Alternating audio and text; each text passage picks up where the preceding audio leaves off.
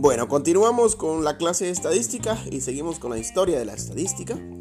Este, en la Edad Media, en el año 762, Carlomagno ordenó la creación de un registro de todas las propiedades, así como los bienes de la iglesia.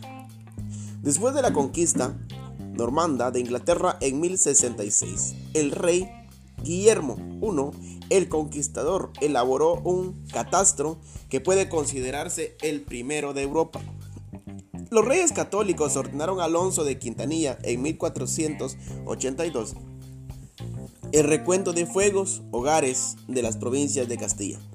En 1662, un mercader de lencería londinense, John Round, publicó un tratado con las observaciones políticas y naturales, donde Ground pone de manifiesto las cifras brutas de nacimientos y de funciones ocurridas en Londres durante el periodo de 1604 a 1661, así como las influencias que ejercían las causas naturales, sociales y políticas de dichos acontecimientos. Puede considerarse el primer trabajo estadístico sobre la población. Curiosamente, Brown no conocía los trabajos de Blas Pascal, Tal vez han escuchado ustedes hablar de los dados de Pascal, un matemático muy bueno, en 1623 a 1662. Eh, bueno, y luego sobre estos mismos temas, un poco más tarde, el astrónomo Edmund Halley, hay un telescopio en el espacio que se llama Halley también, Hub Halley, algo así se llama. Este Presenta la primera tabla de mortalidad que se puede considerar como base de estudios contemporáneos. en dicho trabajo se intenta establecer el precio de las anualidades a satisfacer las, las compañías de seguros. Es decir, en Londres y en París se estaban construyendo casi de manera simultánea las dos disciplinas que actualmente llamamos estadística y probabilidad. En el siglo XIX, la estadística entra en una nueva fase su desarrollo con la generalización del método para estudiar fenómenos de las ciencias naturales y sociales.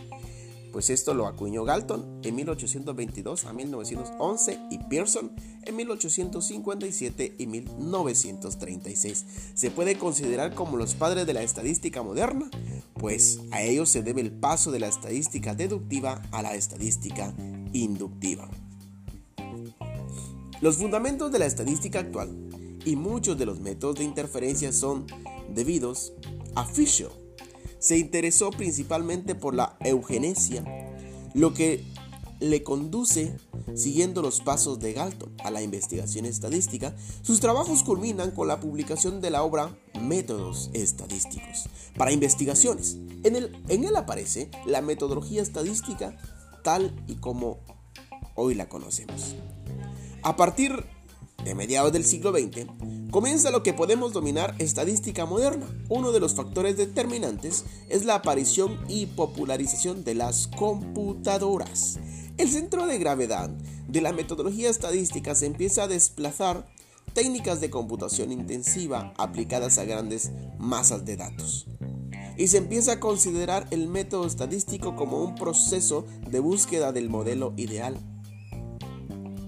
las aplicaciones en este periodo de la estadística a la economía conducen a, a, una disciplina como contenido propio. La econometría, la investigación estadística en problemas militares durante la Segunda Guerra Mundial y los nuevos métodos de propagación matemática dan lugar a la investigación operativa.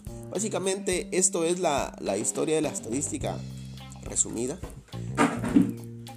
Y pues hoy día hacemos uso de la estadística en todas las áreas de nuestra vida eh, es una disciplina muy bonita, es una ciencia muy interesante porque nos permite calcular muchas cosas. Y vamos a seguir.